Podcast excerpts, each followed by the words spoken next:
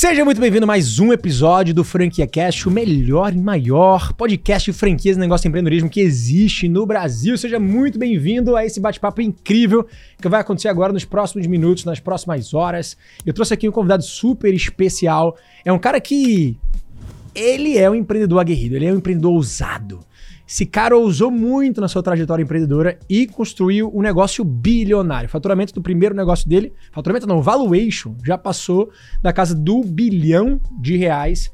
E tava tudo certo para abrir capital agora, fazer IPO, segurou um pouquinho, decidiu ir para um outro business, um business disruptivo também, um business que está no mercado crescente e que está crescendo rapidamente, se transformando nas maiores é, nas maiores marcas do segmento de harmonização facial, corporal do Brasil. Então, nesse episódio aqui, senhoras e senhores, se preparem para a gente ter um banho de conteúdo, de conhecimento, de insight sobre negócios, construção de marcas, tendências de mercado, segmentos de negócios, IPO, negócio de bilhão, tudo isso em um único episódio com meu amigo Nelson. Querido Nelson, obrigado, velho. Ô, meu amigo Rafa, obrigado pela, pela apresentação né, e obrigado aqui pela, pelo convite. Aqui é uma honra estar participando do teu podcast aqui.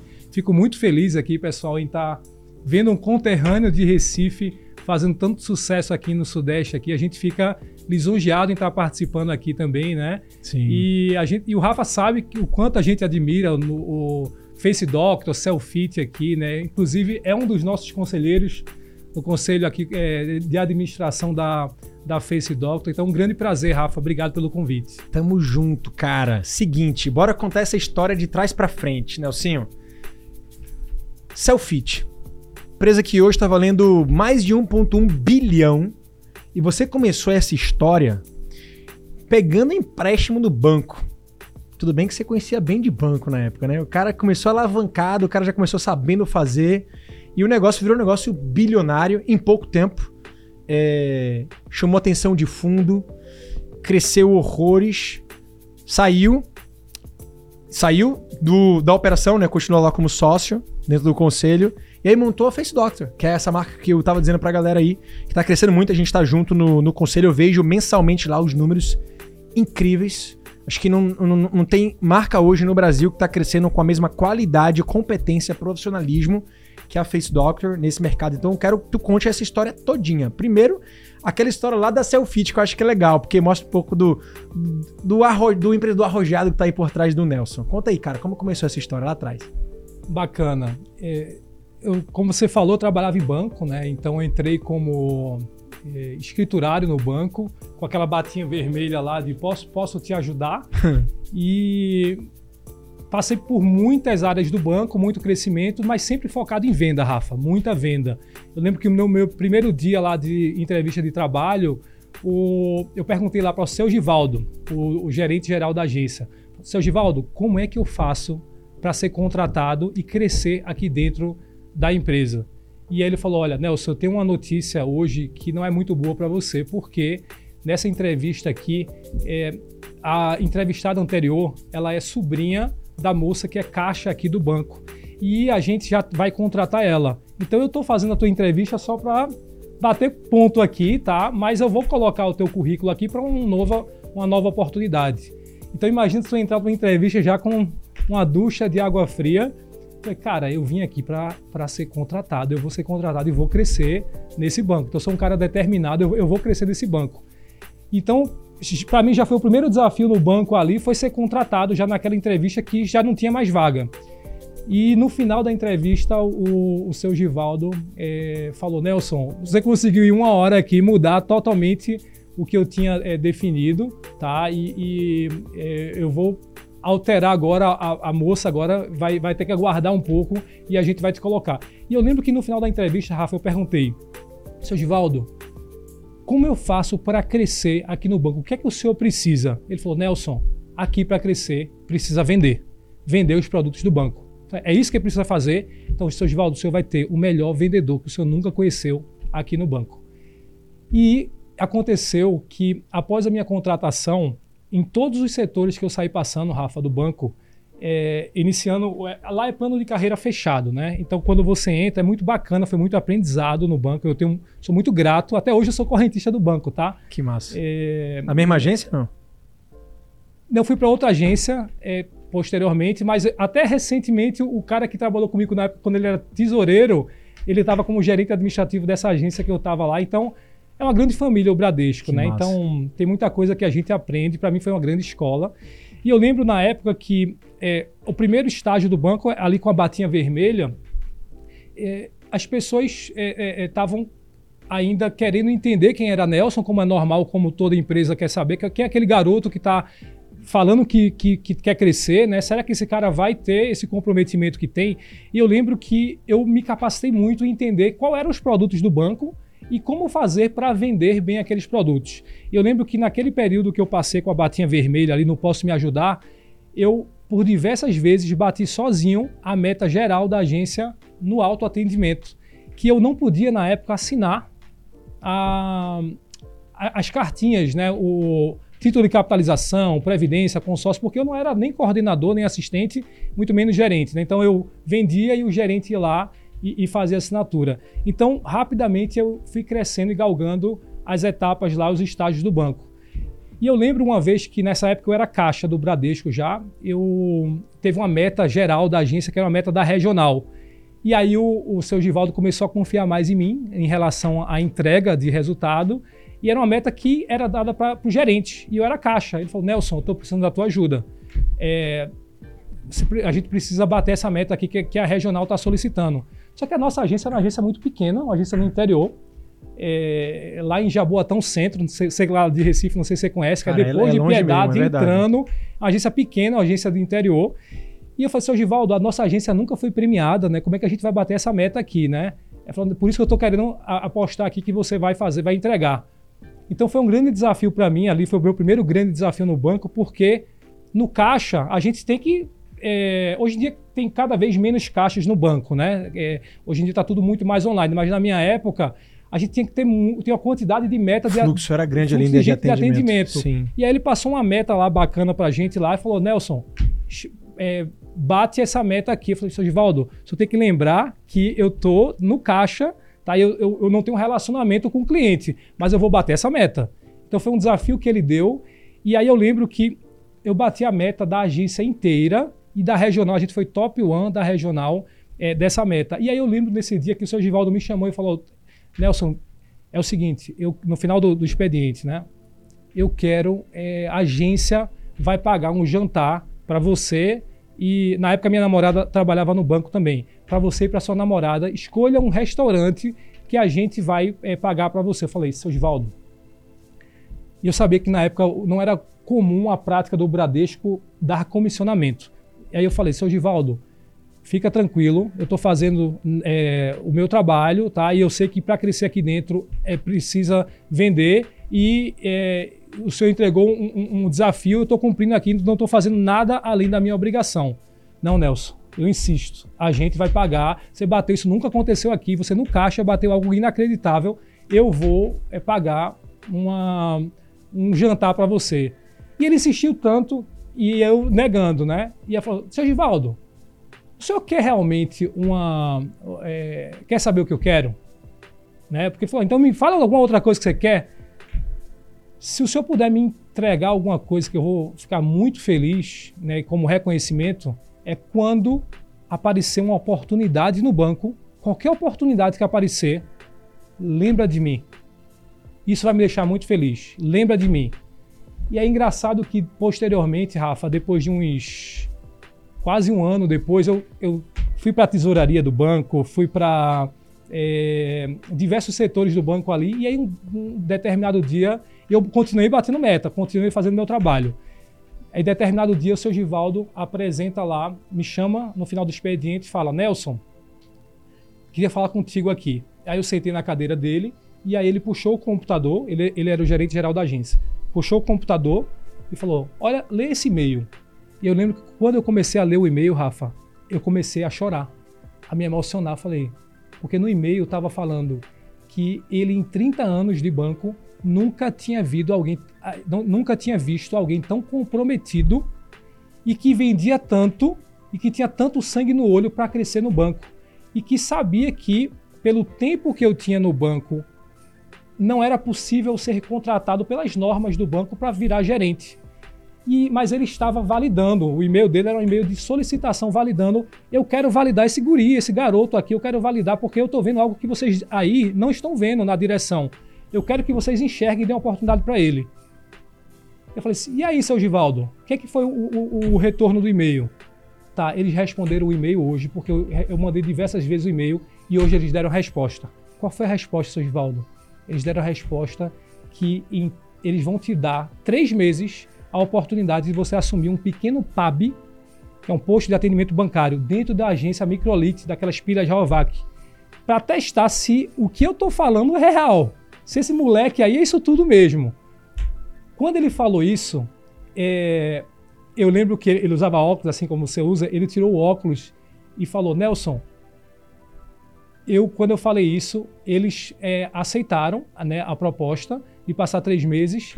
E eu falei, seu Givaldo, o que, que o senhor acha que vai acontecer depois de três meses? Aí ele puxou o óculos e falou: Eu não tenho dúvida alguma, Nelson.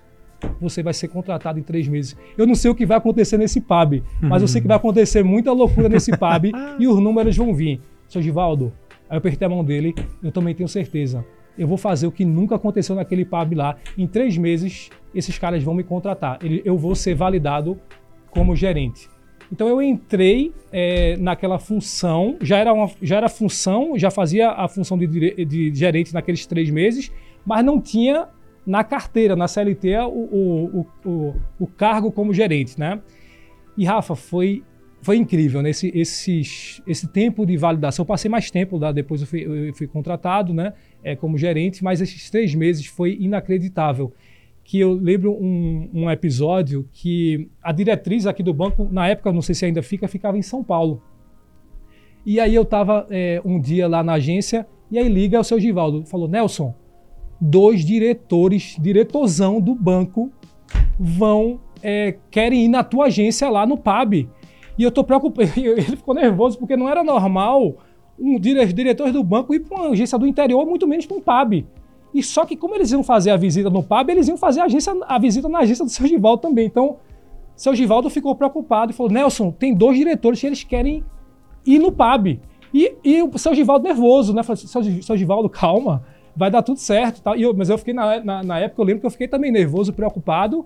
Pô, que esses dois caras, peixe grande do Bradesco vão vir aqui dentro, o que é que esses caras vão vir? será que eu fiz alguma bobagem muito grande e esses caras vão me demitir? Então passa muita coisa na tua cabeça, né?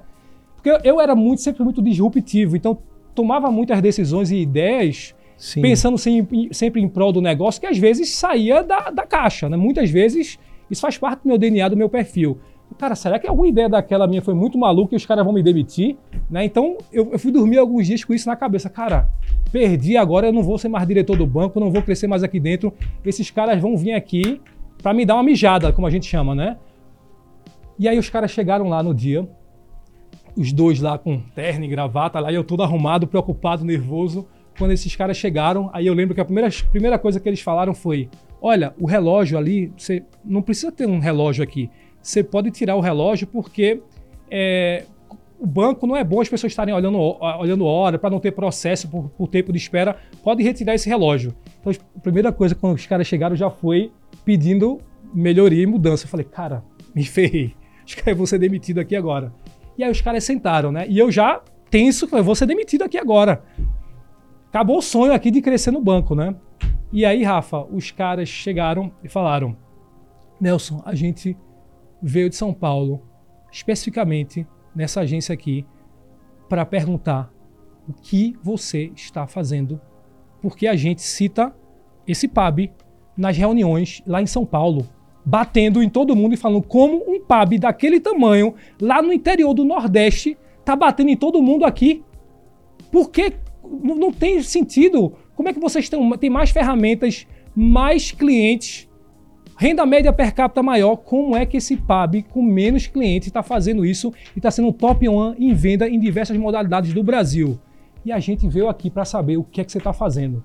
Cara, imagina, Rafa, dois diretores lá, grandes do, do banco, falando isso aí, a tensão já foi, ufa, meu Deus do céu.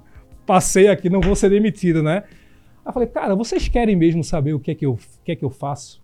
Quer, queremos. Arrasta pra cima. boa, boa, arrasta pra cima. Clica no link aqui agora. É, exatamente. Né? É, e aí eles falaram, tá, o que é que você faz, Nelson? Falei, espera um pouco. Espera aqui uns 15 minutos, que o intervalo da fábrica, que é uma indústria, né? É, ocorre a, é, e vai, vai iniciar daqui a 15 minutos. Ou seja, é o intervalo onde a galera que trabalha na indústria sai para ir para o banco. São vários turnos de pessoas, só que a, o principal turno de escala para as pessoas pararem para almoçar era exatamente uns 15 minutos após é, naquele momento que eles estavam ali. Eu sabia que ia ter uma concentração muito grande de clientes, tá. que eram os meus clientes do PAB. Sim.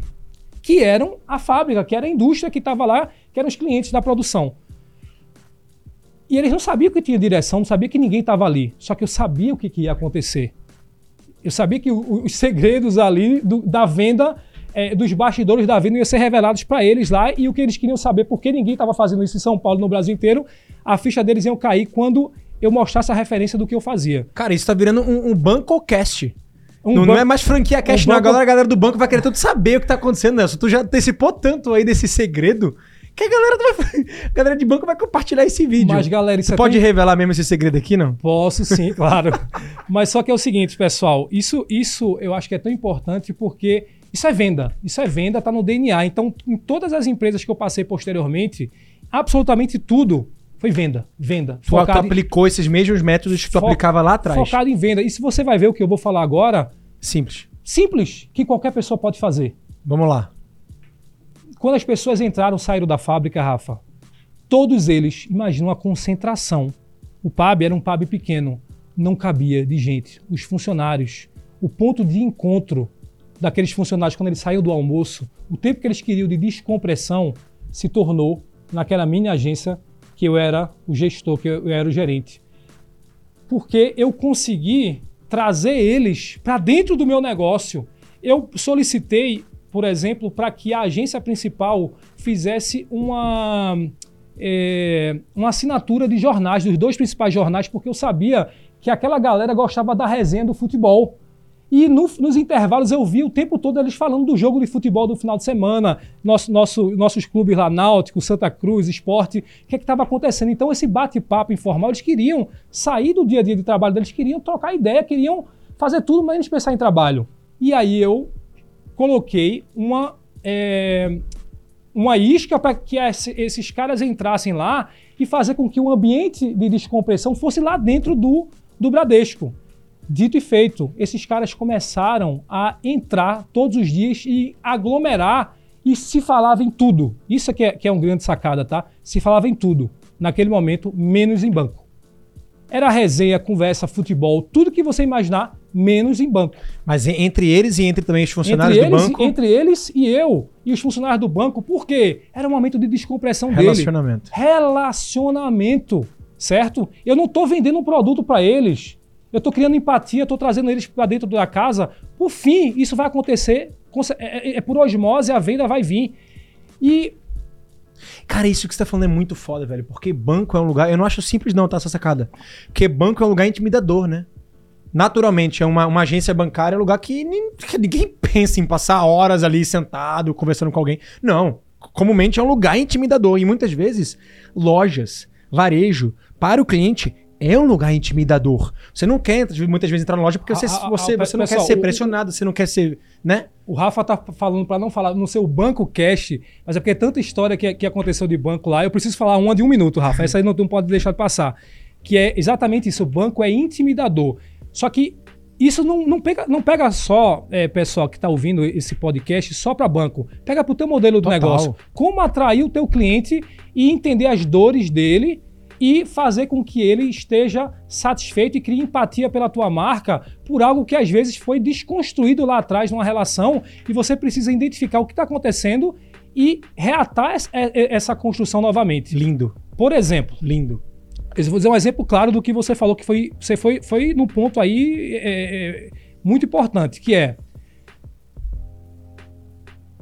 quando um, um, um cliente que tinha problema é, na perna, acessibilidade. É, acessibilidade, é um idoso com acessibilidade. O perfil dele é um perfil simples, humilde, não tem nenhum perfil ostentativo, tá? Que a maioria das pessoas vai falar, ah, eu não vou dar nada por esse cliente, tá? Mas é engraçado que esses clientes é, é, é, são clientes que têm um valor absurdo.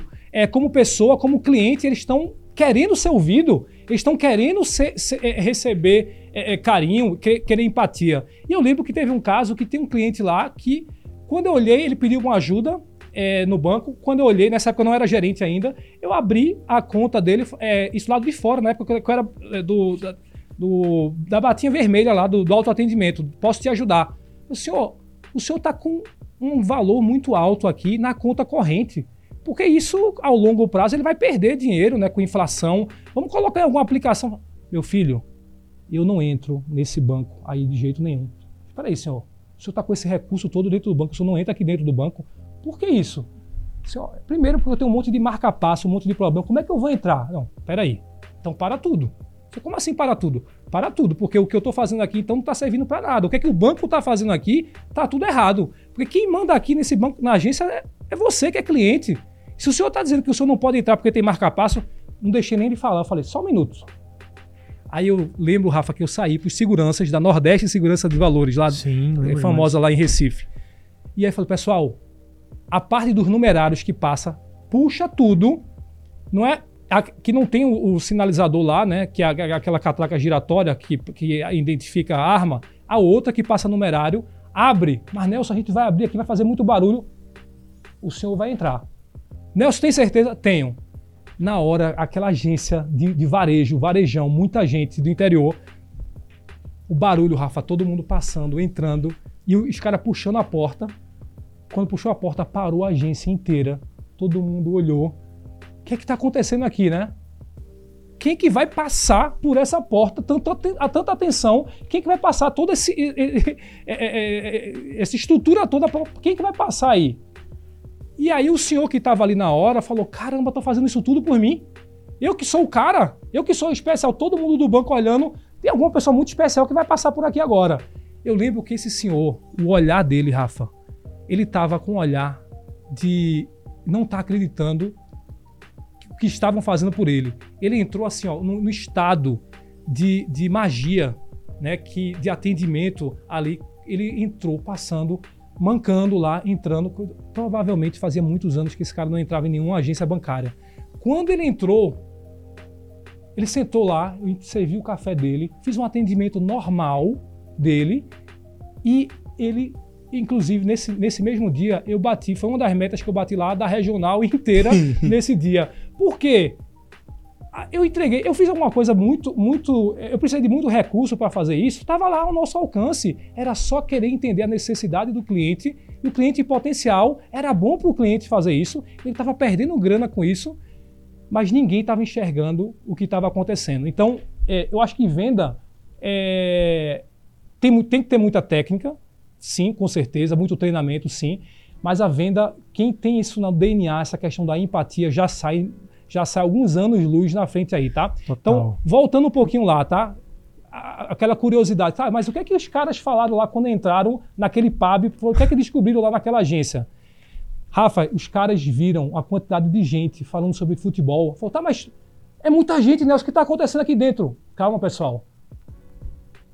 Esse, eles são tudo aqui dentro. Esses caras mandam aqui dentro, entre aspas, porque aqui é o ambiente deles. Na hora que vocês lá de São Paulo pedem uma meta, e vocês pedem metas agressivas, tá? Quando vocês pedem uma meta agressiva lá de cartão de crédito, eu quero ser o top 1 do Brasil. Sabe o que eu faço? Tem um, um, que eu chamava de N, que ele era alvirrubro, que é do Náutico, falar N, que é o, é o, o início da, do, da palavra náutico, né? E ele me chamava de N também, que eu sou alvirrubro. N, N, e ele era um vereador, era um cara articulado lá do Grêmio Estudantil. Fala, N, cara, eu tô precisando de uma ajuda, N. Esse cara tava todo dia com todo mundo na resenha ali, é, já, já, já viram uma relação não só de cliente, de amigo. N, eu precisando de uma ajuda, N. Os caras mandaram uma meta bronca, pesada, pra quebrar. Esses caras, como é que esse cara mandou uma meta dessa? É inalcançável, N. Se tem alguém no Brasil que vai alcançar, sou eu. E eu preciso da tua ajuda, N. Aí ele me chamava de N também. N, o que é que tu tá precisando, N? São quantas? N, amanhã eu vou colocar aqui uma fila que não vai existir isso aqui, nunca existiu uma fila para tirar cartão de crédito. Eu vou perguntar a todo mundo quem está precisando tirar cartão de crédito e vai ter uma fila amanhã. Te prepara, eu. N, tu vai colocar essa galera toda mesmo. Cara, vai ser gente que tu não vai ver. No outro dia, tava lá 200, 300 negros para é, nego é uma expressão que a gente usa, tá?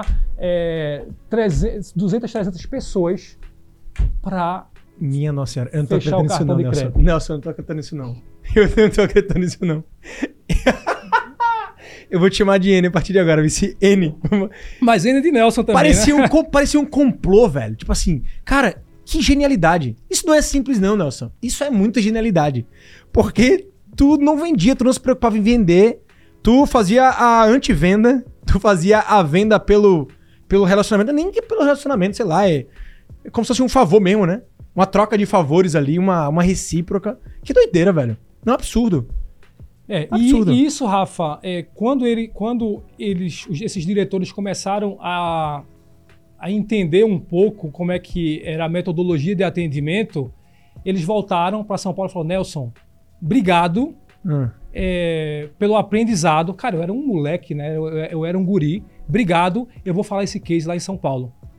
Gente, muita gente precisa mudar o mindset ali. Sair do quadrado, fazer aquela coisa mecânica do Sim. atendimento, né? Ser mais, humanizar o atendimento, né? E eu acho que é básico. Se a gente faz isso com coração, com empatia e quer fazer para ajudar as pessoas, a venda vai vir porque vai gerar confiança e as pessoas vão fazer com amor, com carinho, tá? É, posteriormente a isso, Rafa, é, eu, eu dentro do banco, eu estava batendo todas as metas que você imaginar, e sempre primeiro, segundo, terceiro lugar na, a nível nacional, e eu percebi que existiam outros horizontes, né? Então, uma coisa que eu acho que muito bacana, que eu percebi isso muito jovem, que eu fiz uma conta que era, cara, se eu, na época o Bradesco a gente precisava vender é, 24 vezes dar resultado em cima do nosso salário. Só que eu lembro que eu era o top 1 do Brasil, né? Então eu dava muitos, muitas vezes mais do que isso. Isso era, isso era o mínimo de meta. Sim. Então eu falei, cara, se eu fizer isso 5% para mim, pessoa física, e montar uma empresa, eu vou, eu vou é, ganhar muita grana, né? Eu pensava que eu vou ficar rico, né? É, então eu, eu consegui enxergar esse, esse, é, esse potencial que eu tinha de relacionamento, de venda naquele momento e tentar usar para é, fazer algo que me desse tesão, vontade de fazer, de, de, de, de, gostar de fazer também algo que tivesse sinergia com o que eu gostasse. Então, sempre gostei muito de academia, de ginástica, de é, esportes, né? Sempre fui um cara esportista, gostava de. Era do time de futebol do colégio, então sempre gostei muito de esporte. E aí eu fiz uma pesquisa em diversas. É, com diversos segmentos diferentes. E o que eu mais me identifiquei é não pensava assim, ali na questão financeira, tá? Eu sei que é importante, mas eu sabia que o que eu fizesse com amor, com carinho, é, colocando esse meu DNA de relacionamento, de venda, eu ia conseguir ter resultado.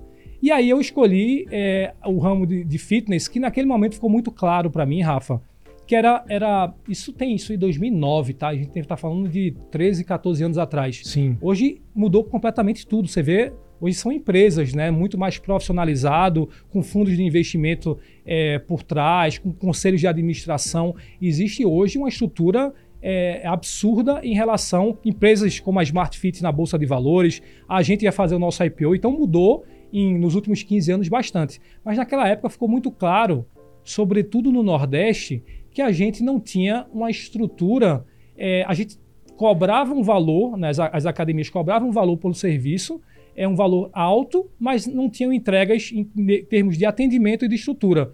Cara, tem um, uma oportunidade muito grande aí. E o conceito de low cost estava já começando um pouquinho nos Estados Unidos, imagino Já tinha acontecido no nos Brasil... Estados Unidos. É, a Smart Fit trouxe esse modelo também em meados de 2009 também. Sim. Esse modelo começou a ser um sucesso na, aqui no Sudeste. Só que eu iniciei com o modelo tradicional de academia. Em 2009, montei a Vitale Fitness, tá?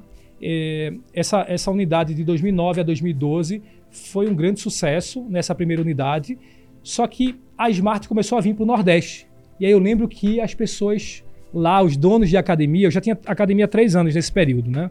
É, e as, os donos de academia com medo, falou, cara, isso não, tem alguma coisa errada, isso é lavagem de dinheiro. Como é que esse cara está cobrando 49 reais? E tá ganhando dinheiro.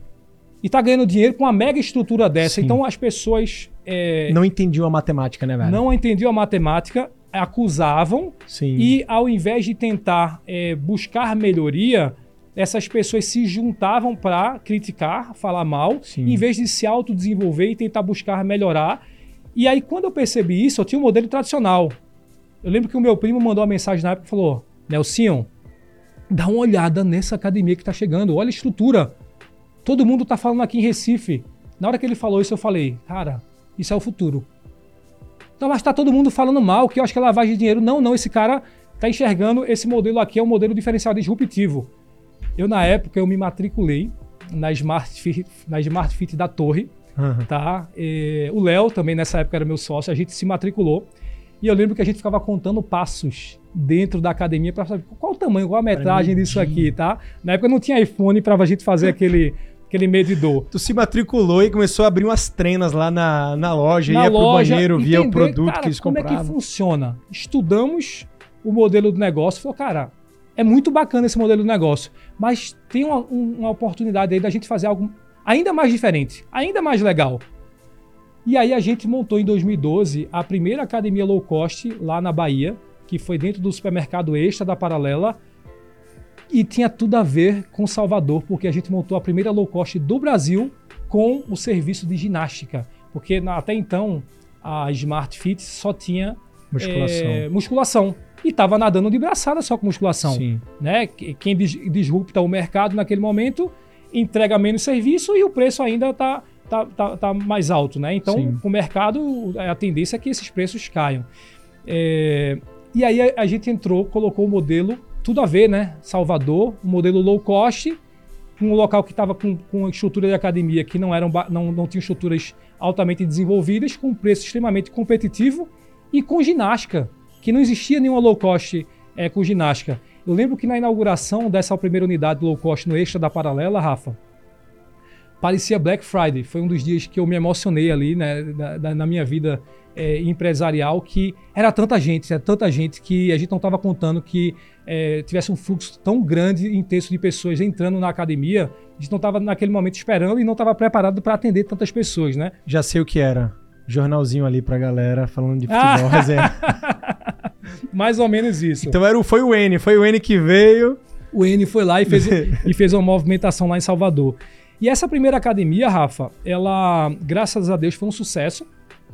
E ela ajudou a gente a escalar o negócio e a gente abriu mais quatro unidades, tá? Uma em Recife, é, outra em Salvador e outra é, em João Pessoa, tá? Cara, dá uma pausa aí, que eu sei que você vai falar agora sobre o plano da escalada, né? A partir desse momento, depois das quatro unidades, você vai falar sobre a alavancagem e tal. Toda a experiência que você teve com o banco, é, você trouxe pra mesa agora. E eu acho que essa foi uma outra atacada genial, realmente, da, da tua trajetória. Coisas, hum, atitudes muito ousadas e muito inteligentes e técnicas também, que pouca gente tem essa noção. Então acho que vai ser muito bom pra galera entender que existe um caminho pra você crescer, mesmo estando limitado ao seu recurso próprio, capital próprio. Cara, e vai ser inspirador. Mas só quero fazer uma, recapitula uma recapitulação Claro. aqui, porque, bicho, foi muita coisa ao mesmo tempo, velho. E eu quero que a gente pare um pouquinho para discutir também sobre o modelo de negócio de low cost, porque a gente entende que existe um mercado low cost em vários setores. Setor de aviação, setor de academia, né, cara, em, em vários setores, setor de, é, de serviços e muita gente não entende o modelo de negócio. Qual é o modelo? Onde é que essa empresa ganha dinheiro? Porque, como você falou, na, na cabeça das pessoas que não sabem fazer matemática e não entendem o modelo como um todo, acha que ela vai de dinheiro, acha Tem que alguma é, coisa tem errada. uma coisa errada. Né? E, e- muito do que a gente discute aqui no Franquia Cash e em, em ambientes de negócios é sobre o modelo de negócios. Ou seja, como é que você monetiza, qual é a estru- tua estrutura de custo, o que, que você tem de parceiros, qual é a tua proposta de valor, é, qual é o teu LTV, se a gente está falando de um, de um jogo de curto prazo, de longo prazo. Eu sei que tem, tem muita coisa por trás do modelo de, de academia que dá para ser implantada, na, da Selfit, por exemplo, dá ser implantada em diversos outros negócios. Negócio de assinatura, negócio de recorrência e tal. Então, o que eu queria que a gente discutisse. Mas, é, antes de você falar sobre isso, quero falar também sobre a tua trajetória no banco. Para mim, é uma. É uma. É basicamente uma definição de intraempreendedor- empre- intraempreendedorismo. Cara, o que você fez foi empreender o negócio dos outros. E automaticamente empreender em você mesmo. Empreender em tuas competências, empreender nas tuas próprias habilidades. Ou seja, você já estava praticando é, o exercício de tomar risco que o empreendedor faz, né? De realmente aprender a vender, aprender na prática e tal, no negócio dos outros, que é a melhor coisa que existe no mundo, né? Você empreender com o risco dos outros, né? Sem risco. Então eu acho que acho que foi. Acho que essa a definição da, dessa tua passagem da tua vida foi o Nelson entra empreendendo e adquirindo uma nova habilidade, velho. Porque assim, dá pra ver. Em todo o teu discurso dá pra ver na tua postura, eu te conheço há muito tempo, eu sei que tem o um perfil comunicador de relacionamento. E os, as pessoas, elas normalmente têm dois perfis que são antagônicos, né? Ou você é muito comunicador, ou você é muito analítico, né? Ou você é mais de números, ou você é mais assim, de, né, de, de ser mais detalhista, ou você é o cara do relacionamento. Normalmente, para você empreender, você precisa dos dois, né? Não, um vai, vai faltar do outro. E muitas vezes o que complementa é a sociedade. Eu sei que você teve um sócio que é super, ultra, mega competente, que é o Léo. Mas eu imagino que. Porque eu, eu me vejo também no teu lugar, tá? Eu não fui. Eu não era tão comunicador. Aprendi a ser comunicador. E não era analítico. E aprendi a ser mais analítico em experiências. Experiências diversas, de empreendendo, é, trabalhando como CLT. E auditei empresas bilionárias e eu aprendi a fazer DRE, demonstração financeira, balanço patrimonial. Coisas que eu odiava na época do colégio, tipo contabilidade. Fazer uma finanças. brincadeira aqui, ninguém, ninguém imagina o Rafa não sendo comunicador, né? Mas Quantidade é. de mentorias, de palestras, é. de podcast, Não, não, o cara não. é um monstro. É, mas é, eu era tímido, introspectivo, eu faltava aula quando eu tinha que fazer alguma apresentação. Eu fui gago com 12 anos, com 3 anos eu pedi. Demorei 3 Ah, meses. Essa, essa eu não sabia, não. é, velho, gago. fui gago. Demorei três meses pra pedir uma primeira namorada em namoro, porque eu tinha medo. Então eu já fui muito tímido, né? Eu fui desconstruindo isso aqui, mas essa experiência que eu tive, por exemplo, com a empresa de auditoria, me fez ter uma noção pra números. Cara, sou muito grato pra mim, foi em escola. E você era esse cara comunicador, e é até hoje, e que o banco, acho que te formou ser esse cara analítico pra chegar nesse próximo nível que você vai falar agora, né? Maravilha, Rafa. Deixa eu. é, são algumas perguntas aí, né? Deixa eu tentar voltar lá atrás, né? É, perfeito, tá muito, muito bem pontuado. É, e naquele momento que eu estava no banco, é, eu precisei, só voltando um pouco da história que eu vou entrar nessa, nessa tua pergunta aí. É, que é importante saber o empreendedor, né? Tá, o cara que é comunicador, o cara que é, que está aí ouvindo, também eu sou, sou bom em venda, ou não, não sou bom em venda. Tá, mas como é que eu faço, Nelson, para montar um negócio? Acho que é importante falar isso aqui para o empreendedor. É, lá atrás, Rafa, eu não tinha grana, não tinha condições financeiras, mas sabia que tinha, tinha um talento, né? E, e eu, e eu queria é, colocar esse talento de venda e de relacionamento para conseguir ter resultado. Então, é, mas eu não tinha grana. Então, eu montei um projeto e eu era gerente do banco. Então, eu sabia que existiam outros bancos é, concorrentes que tinham linhas de crédito subsidiado pelo governo. Na época, o Banco do Brasil, por exemplo, tinha o FAT, que é do Fundo de Amparo ao Trabalhador, que são linhas subsidiadas para ajudar é, o desenvolvimento econômico é, do Brasil.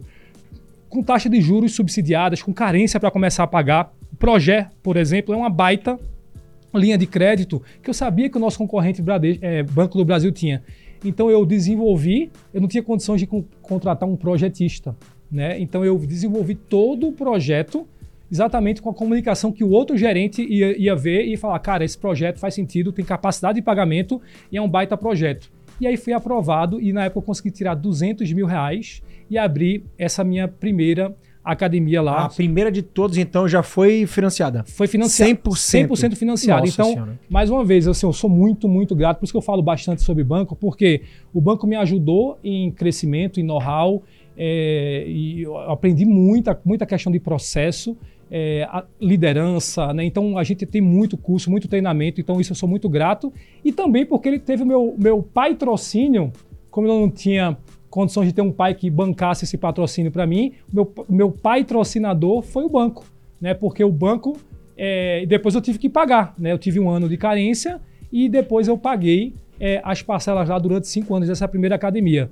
E diversas outras academias, até a quinta unidade, eu fui fazendo a mesma metodologia. Colocava recebíveis de cartão de crédito num banco, é, recebíveis de cheque, recebíveis de, de, de, de é, depósito à vista no outro, para criar relacionamento, re- relacionamento perdão, com bancos diferentes, para que em dado momento eu sabia que eu ia ter uma linha de crédito maior, Já tinha passado, eu, eu trabalhava com, com, aprovação em mesa de crédito no Bradesco. Eu sabia que em dado momento, depois de alguns anos, o meu score ia estar tá alto e a minha li, linha de crédito ia estar tá liberada em diversos bancos diferentes. Foi aí que eu, na época, já tinha aproximadamente um milhão de reais em crédito disponível para conseguir tirar esse recurso. Foi aí que eu abri a primeira unidade, porque eu também não tinha grana para abrir uma unidade de um milhão de reais.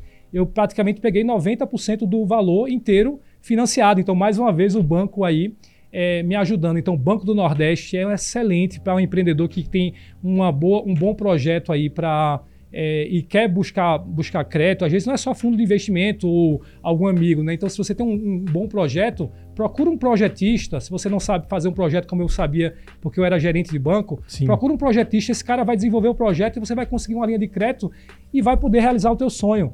Então, Desses primeiros 200 mil, a gente construiu uma, uma, uma rede avaliada, como você falou, em 1,1 bilhões de reais que o Banco UBS e o Banco Bradesco BBI fizeram a avaliação quando a gente estava fazendo é, o roadshow da nossa para o nosso IPO. Né? Então, olha, olha que trajetória feita. Linda. E quem iniciou tudo isso é banco. o banco. O banco que apostou né, é, no projeto de Nelson e, e foi crescendo, tá? Cara, eu tô curioso para saber se, com todo esse teu know-how de banco, de empréstimo, de financiamento, taxa de juros, é, tu hoje estimula ou aceita franqueados da Face Doctor a, a pegarem algum empréstimo, a pegar algum financiamento, mas vamos chegar lá. Perfeito. É? Vou responder é, é, aquela, a, pergunta, aquela pergunta anterior. Sobre low cost, tá? O modelo disruptivo, eu, eu, sou, eu sou muito adepto a modelos disruptivos. Eu, eu, acho muito sexy quando a gente ouve. Né? Quem gosta de falar sexy é o nosso é... O, o, o Hilson. Né? Um abraço, um abraço aí pro Hilson que a gente admira tanto do Mais Um Café. Um, mais Um Café. Um baita, Tem que sentar baita, aqui para contar o case dele. Na baita, próxima ele vem. Baita empreendedor aí também. Um abraço, um abraço para ele. A gente aprende muito com ele, né, Rafa? Ah, demais. E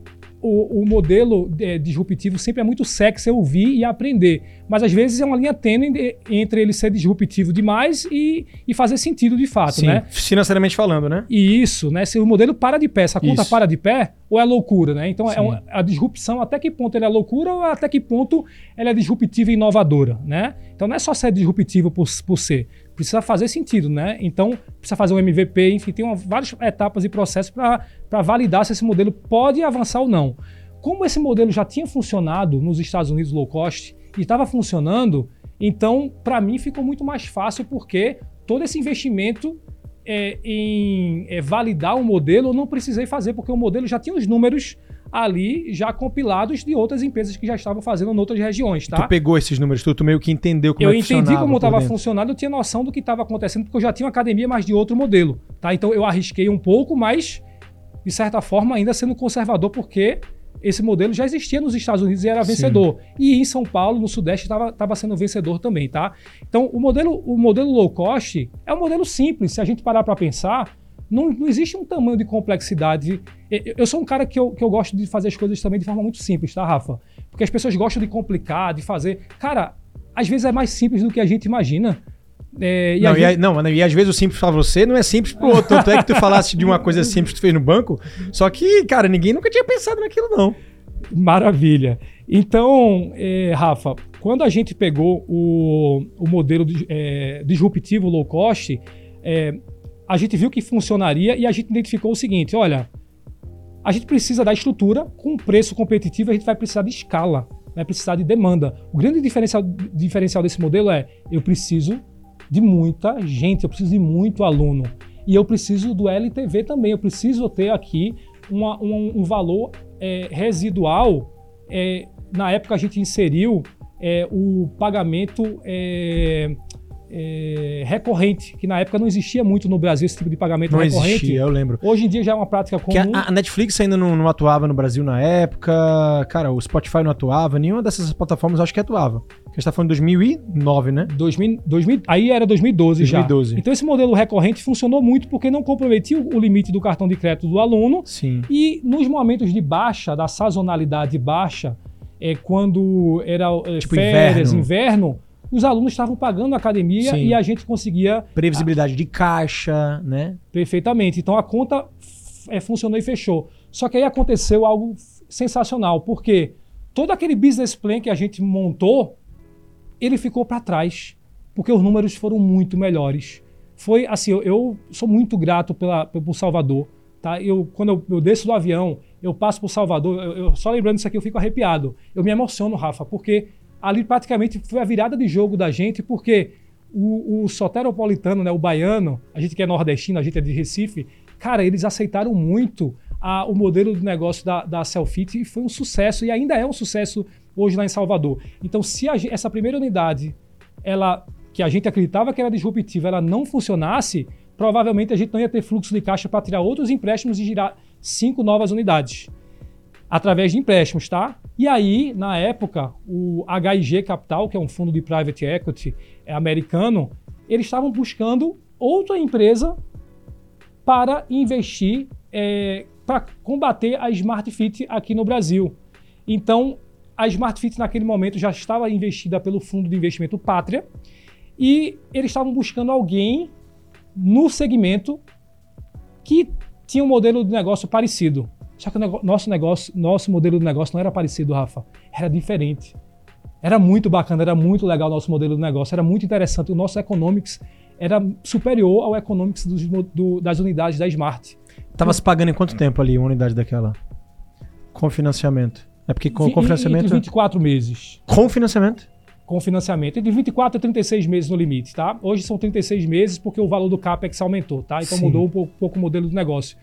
Então, eles entraram, olharam o modelo da gente e falou: Nelson, Leonardo, a gente gostou muito do modelo de vocês. Entretanto, vocês só têm cinco unidades. O EBITDA de vocês é muito baixo.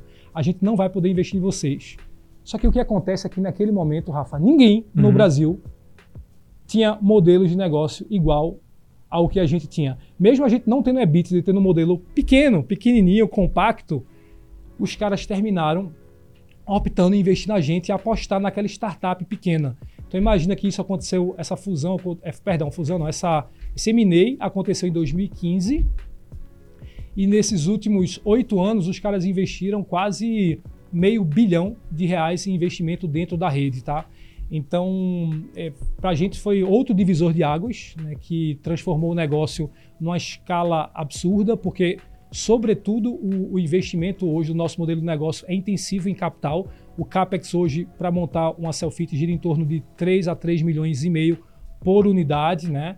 Então, é, é desafiador a gente conseguir encontrar pontos comerciais também dentro de, de com estacionamento, dentro de shoppings. Então, é um modelo para expandir com velocidade mais desafiador, por exemplo, do que o modelo da Face Doctor, que é outra rede Sim. que você faz parte do conselho, que é uma rede é, disruptiva também, tá? Que a, o investimento é 10 vezes mais baixo, que gira em torno de 300k, tá, Rafa? Muito bom. É, muito bom, cara. Então acho que a gente vai, vai conseguir chegar agora na parte da história da, da Face Doctor, que é o um modelo de franquia. Até então, tudo que você tinha criado é, na tua história empreendedora, como a Selfit, que foi estupidamente. Foi um case estúpido, né? Foi um dos maiores cases aí no Brasil em termos de aceleração, de trajetória. Começou alavancado, pegou ali um timing é, muito inesperado para uma aporte de um fundo, quase que inédito realmente aqui no, no Brasil. Um fundo aportando meio bi, valuation de um, mais de um bi, abrindo capital, aí você vira a bala de canhão e falar assim: hum, peraí, deixa eu conhecer um pouco mais sobre franquia, porque self-fit não é franquia. Deixa eu testar um negócio, um modelo de negócio mais leve. Deixa eu ir para a área de estética. Né? Como é que foi parar nessa. Como Isso. é que você foi parar nesse mundo e, e o que, que você acha mais disruptivo hoje no modelo de negócio da Face Doctor, que é essa franquia que está é, ganhando espaço, faturando muito alto, acima de muitos das médias de diversos outros concorrentes e de fato se transformando na melhor opção hoje de franquia de harmonização facial, corporal, estética, bem-estar aqui no Brasil. Perfeito. É, esse crescimento você faz parte, você é responsável também é, por, por todas essas vitórias. Né? A gente, na, no mês passado, a gente recebeu o selo de excelência é, da ABF, o Rafa faz parte é, dessa entrega de know-how, desse crescimento também da marca. A gente é muito feliz é, com todo o aprendizado que o Rafa passa para toda a nossa equipe também. É, somos uma empresa é, com selo de é, Great Place to Work é, também. Então, sobre um pouquinho sobre esse modelo na, naquele time ali, para mim ficou muito claro, depois de quase uma década, um pouco mais de uma década na Selfit, que existiam diversos outros modelos é, que eu poderia escalar de forma mais rápida, sobretudo porque o valor do investimento é mais baixo, como o modelo da Face Doctor. E eu comecei a estudar diversos modelos de negócio que seriam que, que fossem disruptivos e que pudessem escalar com velocidade. Para mim, nas pesquisas ficou muito claro que o relacionamento que eu tinha com os shoppings, porque como loja âncora dentro de boa parte dos shoppings, hum. ia facilitar a entrada do, do, da negociação do CTO, que é o custo total de ocupação. Sim. Então, esse relacionamento ia favorecer a entrada de algum modelo do negócio. Mas, ao mesmo tempo, eu queria ser muito assertivo, né? feito o sniper. Cara, eu vou, vou na boa, vou procurar aqui um modelo de negócio que faça sentido. Não existe um modelo de negócio sem risco, obviamente, mas que eu veja que tem um potencial absurdo. E para mim, nas pesquisas, ficou muito claro, Rafa, que o segmento de estética, o Brasil é um gigante, tá? Nós somos um dos três maiores é, do, do, mundiais do, do, segmento de estética é, é, em relação a em produtos de injetáveis. É, a estética do Brasil é, é, médica é absurdamente, o potencial é sensacional. E ao mesmo tempo que tem um potencial absurdo com um potencial de consumo da população muito grande, tem um ponto que, curiosamente, é a falta de capacitação do outro lado dos profissionais da área de saúde. Porque esse profissional da área de saúde, nas faculdades deles, eles recebem muito know-how técnico para fazer aplicações, para ser bons médicos, bons biométricos, bons dentistas. Entretanto, eles não recebem cadeiras na faculdade de contabilidade, de marketing, de vendas, de então gestão financeiro. Então, para mim, ficou muito claro que nós temos um baita produto, um baita segmento, um baita mercado com muito potencial e é operado por profissionais que não foram especializados para cuidar na gestão desse modelo de negócio. E se eu criar um modelo de negócio que atenda às necessidades desse profissional, para você ter ideia, só de dentista, o Brasil é o segundo país do mundo com o maior número de dentistas. Então, olha Caraca. só o potencial que nós temos aqui. Sim. A palavra, Google, é, a palavra no Google, harmonização facial, após a pandemia, ela teve um, um crescimento de 500% Nossa na busca senhora. do Google. Ou seja, o potencial é absurdo, mas, ao mesmo tempo, esses profissionais, eles precisam ali serem capacitados. Então, eu desenvolvi um modelo de negócio entregando toda, todo o modelo pronto né, de uma franquia com marketing, com relacionamento com franqueado, com, com fornecedores, é, onde eles, eles, conseguem pegar, com, comprar é, é, mercadoria com até 30% de desconto, comparado se ele tivesse apenas uma única clínica dele trabalhando é, em voo solo. Nós temos uma garota propaganda, por exemplo, como a Adriane Galisteu. Então ele paga uma taxa de é, fundo de propaganda e ele está tá na vitrine lá a Adriane Galisteu e no, no, no, nas campanhas de merchandising que ele está que ele tá abarcado. Só o valor do percentual que ele tem de desconto na compra do, do, dos 30% de desconto aproximadamente no produto, ele já vai pagar 6% mais 2% de taxa de publicidade, ele ainda está no ganho. Sim. Né? É, além disso, capacitação. A, a nossa rede nós damos muita capacitação e treinamento para os injetores, os profissionais técnicos, os gestores, muita, muita capacitação de venda. Em conjunto com esses mega laboratórios também, nós somos parceiros. Inclusive, amanhã teremos um evento aqui, é, o GAY em São Paulo, que nós estamos participando em conjunto com a Galderma, que é evento de capacitação desses profissionais. E aí, esse modelo de negócio, ele começa a fazer sentido porque os números começam a vir. Quando a gente começa a capacitar bons profissionais técnicos, mas sem noção de gestão, e eles começam a evoluir na questão de gestão, aí a gente consegue ter resultados com unidades faturando quase 400 mil reais no único mês, Rafa.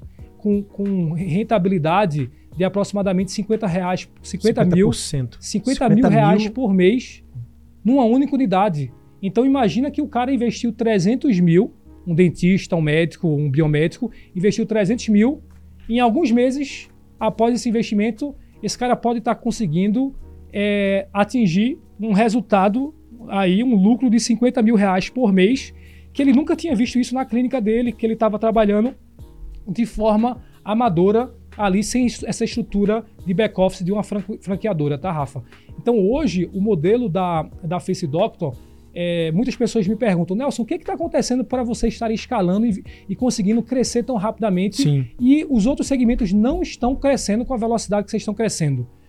E eu, eu sempre repito a mesma coisa. Cara, eu acho que um dos principais sucessos da Face, Face Doctor é o resultado das nossas franquias. Porque quanto mais elas faturam, quanto mais o nosso franqueado está feliz e satisfeito, quando a gente recebe no nosso funil de venda, né, ali, e se você é especialista, Rafa, no nosso funil de venda, no meio do funil, esse cara ele vai querer ligar para alguém para saber como é que é, como é que é o suporte da franqueadora. Eu recebo treinamento, é isso tudo mesmo que está aparecendo? E aí quando ele liga, ele liga para o cara que já, cara, eu sou multifranqueado, eu estou abrindo outra franquia, eu estou conseguindo faturar, Face Doctor está mudando a minha vida. Então isso isso faz com que a gente se diferencie de uma forma muito grande em relação aos nossos concorrentes em relação à expansão.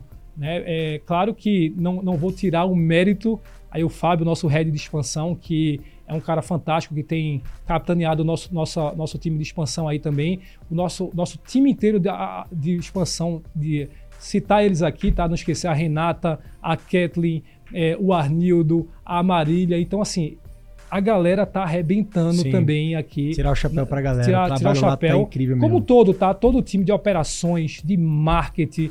Não vou citar todo mundo aqui, tá, pessoal? Porque senão o podcast já tá no, no horário, no horário é, tá finalizando aqui, mas o nosso time aqui hoje é um dos grandes diferenciais, porque a gente trabalha com tanto carinho, com tanto amor, Rafa, que isso é perceptível aí para os franqueados em relação ao suporte. Cara, eu acho que tu tem a ver com cultura, tem a ver com. E cultura é top-down, né, Nelson? É, você é um cara de relacionamento, você é um, cara que, você é um cara que preza muito é, pelas pessoas, pelo propósito, pelo, por instigar os outros. Você é um cara que instiga muitas pessoas. né? Você é um cara provocador. E você é um cara que inova e é, as pessoas querem estar perto de ti. Então, cara, eu acho que assim, o, o mérito da equipe está muito em você também. O mérito da, mérito da marca e dos resultados da marca está muito em você. Obrigado, cara. Rafa. Eu acho que o resultado da, da, da, equipe é o resultado do líder, né? Eu acho que é uma coisa só. É, eu, se me permite uma história rápida que você faz parte dessa história, é, isso que é como a gente pensa muito também, né? Que essas, são essas provocações que você fala. O, o Rafa, eu acho isso, isso excelente, tá? O perfil do Rafa, ele é muito provocativo, né? E as provocações dele fazem muito sentido nas nossas reuniões de conselho. Ele eleva muito uhum. o nível das provocações lá, tá? Então, é, eu lembro que um mês lá o nosso time de expansão tinha batido todas as metas, gente. Batido todas as metas. e aí todo mundo pensou, cara, o pessoal vai bater. Zona de conforto, zona, feliz. Todo mundo é. vai bater palma aqui, pô. O Rafa, o, o Houston, que o Houston também é do, do, nível do Rafa aí também, de expansão. O cara tem muito know-how. Tá, cara, tô com dois monstros aqui, tá todo mundo vai bater palma pra gente aqui na reunião de conselho. E o time de expansão já chegou felizão aqui. Cara, vão, vão todo mundo jogar confete. E aí o Rafa olhou assim e falou: Tá, mas espera aí. Eu preciso de mais informação. Eu preciso que vocês me passem ponto a ponto a conversão por vendedor de cada etapa do funil e a conversão personalizada, porque senão não vou poder ser contributivo aqui. Se a gente quer chegar aonde a gente, a gente tem potencial para chegar, eu preciso dessas informações. Na hora, o time de expansão não estava esperando por isso, falou: cara, como assim, né? A gente bateu todas as metas. E eu percebi que o time deu uma. Você lembra disso, Rafa? Lembro demais, o, velho. O time deu, deu um down, né? E aí, como eu conheço bem o time, eu falei, galera, deixa eu falar uma coisa para vocês. Isso é uma frase até do, do Bernardinho, né? E eu citei essa frase do Bernardinho, que é um ícone, né, no, no, sete vezes campeão olímpico, é um, um, dos melhores treinadores da história do, do vôlei mundial, né? Então, um vencedor, um grande líder. E ele falou: é, o desconforto aos campeões. Aos campeões, o desconforto. Então, pessoal, o que o Rafa está fazendo aqui nada mais é do que vocês bateram todas as metas esse mês, mas ainda precisa melhorar. A gente precisa continuar entregando, porque se a gente entrar na zona de conforto, o próximo mês a gente não vai conseguir entregar. Tem muita coisa que precisa melhorar. E vocês precisam entender que o que a gente está fazendo aqui é para o bem da equipe, porque quanto mais vender, vocês vão ganhar mais. Então ninguém, na hora que para bater palma a gente vai bater, mas na hora que a gente precisar aqui puxar aqui para vocês continuarem crescendo, a gente vai continuar crescendo também. E foi legal porque nessa iniciativa do Rafa, é, queria agradecer e parabenizar nesse momento aqui o Rafa é, por ter feito esse, esse posicionamento, tirou o time da zona de conforto. Porque na outra reunião de conselho todo mundo teve que apresentar Total. e entender e melhorar a nossa performance. E aí eu lembro que nesse mês eu falei para eles, galera, é o seguinte: são 3 mil franqueadoras aproximadamente no, aproximadamente no Brasil. Nós estamos lá com o selo de excelência da ABF no meio de umas 290, né, Rafa, Isso. aproximadamente. Ou seja, nós somos menos de 10% do franchise brasileiro em termos de selo de excelência, certo? Nós somos do nosso segmento aqui que está mais crescendo, que está mais vendendo, certo? Só que se a gente ficar vendo as outras 2.700 que estão piores do que a gente e não estão aqui, a gente vai entrar na zona de conforto e a gente vai começar a cair. Esquece aqui, ó, e vamos focar nessas top. Quem são as 100, 100 melhores? A do Wilson, por exemplo, foi no ano passado na ABF, foi, que é o nosso conselheiro, que a gente Sim. tanto admira, foi uma das que mais vendeu no Brasil inteiro. Então, cara, vamos escutar o que o Rafa, o Rafa é especialista em aceleração de marcas. Vamos ouvir o que os caras estão falando, vamos ouvir o que o, o Houston está falando e vamos tentar melhorar. Tu quer, vocês querem estar entre os 10% ou vocês querem ser a melhor? Porque eu não quero estar entre as 200, 300 melhores, não. Isso a gente já é. A gente já, já é os 10%. Cara, eu quero ser agora a melhor. E vocês têm potencial para isso. Então, isso é algo que eu admiro muito também no Rafa. Pô, e obrigado aí pela, tamo pelos junto. insights. A gente vai chegar lá, estamos chegando. Eu, eu acho que assim, no, como conselheiro, já falei isso algumas vezes, né? Acho que é a melhor função que existe. Porque você só tá ali uma vez por mês, dá um espetáculo nos números que aparece, diz aqui, diz mais ou menos ali o caminho, né, que a gente tem que seguir. E, e, pronto, fica só esperando o próximo relatório. Aí eu, agora eu que vou falar, que não é tão simples assim, não. não, não é, não é, não é. Mas, ó, é, cara, uma hora, né? Assim, passou muito rápido. Passou velho. rápido, é verdade. Caraca, meu, a gente tem que fazer um, um outro episódio, porque me, metade desse episódio foi do Banco Cast. Mas é legal, é legal. Não, assim, não, não, porque... tenha dúvida. É... É, eu achei, achei muito massa a história. Eu não conhecia essa história. Eu conhecia a história do empréstimo da primeira, de Salvador, conhecia a história, mas do banco eu não conhecia. Eu achei muito massa. Mas ó, só pra gente não perder a oportunidade, eu quero que tu fale agora do modelo de negócio da Face Doctor para alguém que queira investir ou compartilhar com alguém que quer investir. Quer entrar no segmento de estética, quer pegar esse mercado aí que você falou que tá bombando. Cara, 5 mil de crescimento, 500%, 500 de crescimento. De, de busca nas palavras-chave do Google no tema harmonização, harmonização facial. facial. Botox deve ter também uma porrada de gente procurando. A gente, a gente tá vendo um bocado de rosto é, é, harmonizado por aí. É o que a gente mais vê. Tá em alta pra caramba. Mas também tem muita marca que tá crescendo. Botou isso, botou aquilo, né? A Face Doctor tá ali liderando esse caminho com muitos diferenciais. Fala aí pra galera. Por que, que a Face Doctor é melhor do que qualquer outra opção? E um pouco dos números aí. Você falou do investimento 300 mil e tal, mas o que mais de números você pode falar? Tá, Rafa. É, fala que é melhor, eu acho que a gente precisa sempre manter a humildade em todos os momentos. Tá né? bom, então, então deixa que eu falo, é a melhor. Aí tu fala, aí tu fala o resto. E acho que a gente pode falar que nós somos é, diferentes do, do, nosso segmento. Somos a única do nosso segmento a estar tá no é, Conselho de Excelência da ABF, né, com o troféu da, da ABF. É, nossa, nosso, nossa rede tem um grande diferencial porque a gente não trabalha só na parte facial. Tá? Nós temos a parte facial e a parte corporal. Então, isso já abrange bastante e aumenta o nosso ticket médio e aumenta o nosso faturamento é, é, dentro da. É, e o nosso LTV também dentro da rede, tá? É, outro ponto, nosso CAC também diminui bastante. O outro ponto é a questão da, é, do diferencial competitivo em relação a, a marketing, a, em relação à compra de produtos, porque dessas redes que você, você citou, que são novas, nós somos é, nós somos, estamos como top, top 10 parceiros de maiores compradores do Brasil de diversos mega laboratórios. Consequentemente, nós temos preços mais competitivos do que uma rede que tem 5, 10, 15, 20 unidades. Perfeito. Nós, temos, chegamos, nós estamos chegando a 140 unidades. Então, nosso poder de barganha é muito maior. Então, um grande diferencial é o preço que a gente consegue pegar é, é, produtos no mercado.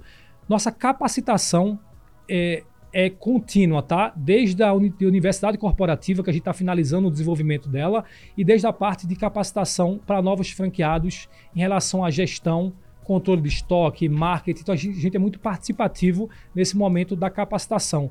E o modelo é tão, tão diferente, né? Vamos dizer assim, que a gente iniciou o modelo querendo atingir os profissionais da área de saúde. E aconteceu posteriormente, Rafa, que os econômicos, os números e os resultados são tão bons que investidores que não são do segmento começaram a investir. Hoje, hum. metade da rede hoje é, é, é, franqueado da área de saúde e a outra metade são investidores que colocam um responsável técnico, porque como o processo é tão bem definido, a gente não precisa ter alguém que é da área de saúde. Então, Boa. metade da nossa rede hoje já é investidor e já e se transformando em multifranqueado, tá, Rafa?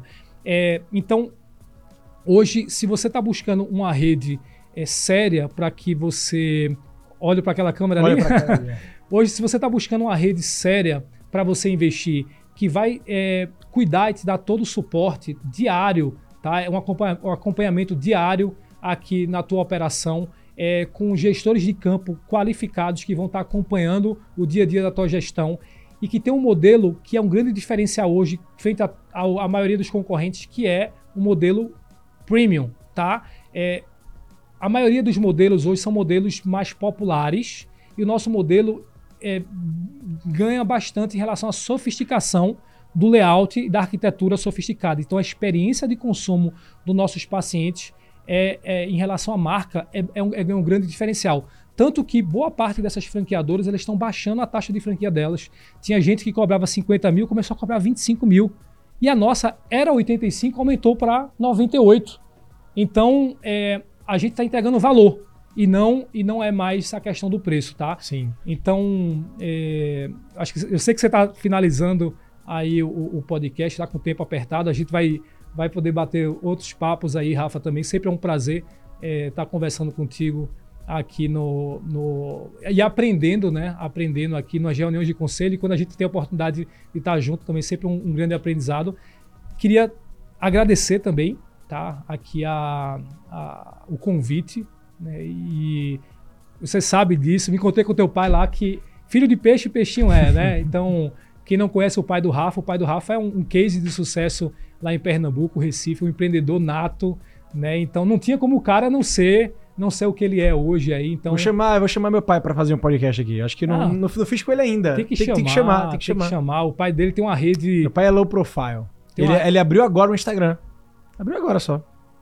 Mas, mas uh, quem, quem me segue há um tempo sabe do Camarada Camarão, do Camarão e Companhia. Camarada é. e Camarão. É. E quem quiser investir também aí, tá o Merchan aí para uma, uma, baita rede lá do Nordeste aí que Sim. tem tem muito resultado também, que foi investido agora por um fundo de investimento também, né, Rafa? Foi, já faz um tempo. Já está na segunda rodada, está indo para a segunda rodada já.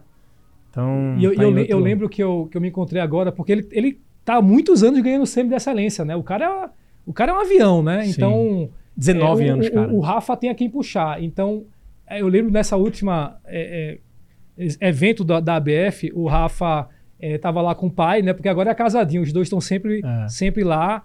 É, e aí eu lembro que a gente estava lá muito feliz, e aí o Rafa não estava. Eu puxei o pai dele, e aí eu falei: Olha, eu admiro muito o teu filho, né? Porque, cara, o cara é um avião, né? Então, eu contei até uma história lá. Cara, o pessoal estava acabando a reunião do conselho e estava numa videoconferência, estava todo mundo na vídeo. E aí falou, Nelson, tá faltando 10 minutos, a gente pode acelerar? Pode acelerar. E aí o pessoal começou a acelerar em pergunta, porque o pessoal cravando o Houston e o Rafa de pergunta. E eles falando muito rápido, né? O nosso, nosso time, aí o pessoal. É, eu nunca tinha falado isso para você, falei pro, pro, pro, teu pai. E aí o pessoal perguntou, me cutucou, senhor Nelson, a gente tá falando muito rápido. Será que eles estão entendendo? Eu falei, tá, tá de sacanagem comigo, né? Pode acelerar mais aí, que esses caras estão voando. É dois aviões aí, pode perguntar. 2x. E 2x, esses caras estão voando, então pode acelerar, que eles vão responder. E, e os caras aceleraram e os caras batendo lá. Então, é, é, um cara que eu admiro muito e, sobretudo, não podia finalizar hoje aqui falando de. Porque o Rafa não é aquele, aquele empreendedor de palco. Né? É, a, gente, a gente que acompanha e conhece o Rafa, a gente sabe que ele tem resultado. Isso é muito valioso, né? Porque a gente vê que nasceu nessas últimas gerações muita gente que está lá vendendo e tem gente comprando e pagando caro por isso. Mas fala, cara, o que é que tu fez na tua empresa? Quantos funcionários tu lidera? Qual é a cultura da tua empresa? Qual é a tua liderança? Quais são os processos que tu inseriu? Quais são os indicadores que tu faz? Cara, eu nunca vivi. É, não existe o Brasil real. E tem gente que compra e paga por isso e não sabe nem quem é que está comprando. Sim. O Rafa não. Isso, isso é um, um, dos caras que eu mais admiro aqui no, nesse Brasil, porque ah, o Rafa é um cara que tem resultado, né? Não é à toa que tem é, diversos, é um empreendedor, diversas empresas, e não é à toa que está lá em, em 10% do franchise brasileiro, o cara está lá ganhando, ganhando o troféu. Então, Obrigado, meu irmão. parabéns, meu amigo. Valeu demais. Tamo junto, Nelsinho. Você me inspira muito. A gente tá trocando aqui carinhos e amores e admirações, mas, mas é, acho muito legal esse momento também. Você é um cara que tem uma trajetória riquíssima, um cara super energético. né? Eu gosto muito de trocar energia contigo, muito sorridente, muito feliz, o tempo inteiro, olhando pro lado bom, olhando pro copo cheio, olhando pro, né, pras pessoas com carinho e liderar e empresas hoje é sobre isso, cara. Acabou. Ponto final, acabou.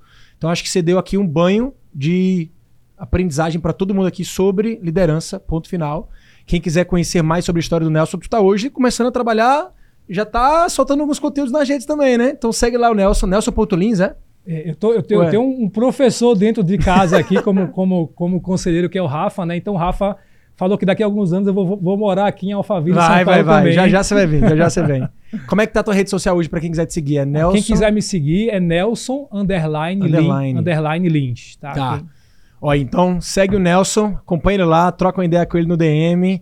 Quem quiser conhecer um pouquinho mais também sobre o modelo da Face Doctor, vai lá, entra no site, se inscreve, nosso time lá da Face Doctor vai ter um prazer em poder te apresentar todo o modelo de negócio, te mostrar os caminhos de expansão que a gente tem, entrar no processo seletivo também da, da Face Doctor. Eu digo a gente porque eu já tô dentro, né, do realmente do, do negócio com o Nelson.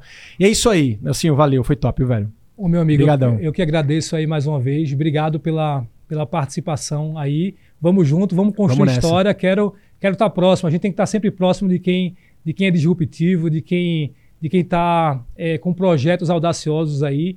E eh, eu tenho certeza que a nossa parceria aí é de longo prazo. Muito bom. Quando a gente chegar na marca de 400 unidades, você vai voltar aqui pra gente contar a- as novas ideias. E tem, tem outros projetos que você nem conseguiu falar aqui, né? Tem novos É, projetos, a não Blue deu An- tempo, mas a gente, a a gente Blue, fala An- depois. Blue Angel Investimento, que é uma aceleradora de franquia. Quem, quem quiser ter um modelo também de negócio que está precisando de investimento, que quer ajuda na aceleração de- da sua franquia, ou que não tem um formato de franquia ainda, Boa. a gente tem uma aceleradora, uma empresa que é chamada Blue Angel Investimento. Entra lá no meu Instagram, Nelson Underline Lins, manda uma mensagem que a gente pode entender o teu modelo de negócio e ver como é que a gente pode fazer para te ajudar a acelerar o teu negócio. Show de bola. É isso aí, senhoras e senhores. Chegamos a mais um episódio, ao fim de mais um episódio do Franquia Cast. Se você acompanhou a gente aqui até agora, parabéns, hein, velho. Caramba. Ó, o cara ficou aqui até o final. Essa uma hora e vinte, uma hora e trinta, sei lá quanto tempo passou. Você assistiu no carro, você assistiu na academia, você assistiu ali, talvez deitado numa rede, na praia, com fone de ouvido aqui, curtiu um pouco da gente. Faz o seguinte, antes de finalizar, curte aqui esse áudio, esse vídeo, compartilha naquele grupo do WhatsApp cheio de empreendedor que vai adorar essa história aqui de que sucesso. E na semana que vem a gente se encontra com mais um episódio incrível do Franquia Cast, tá bom? Grande abraço, valeu!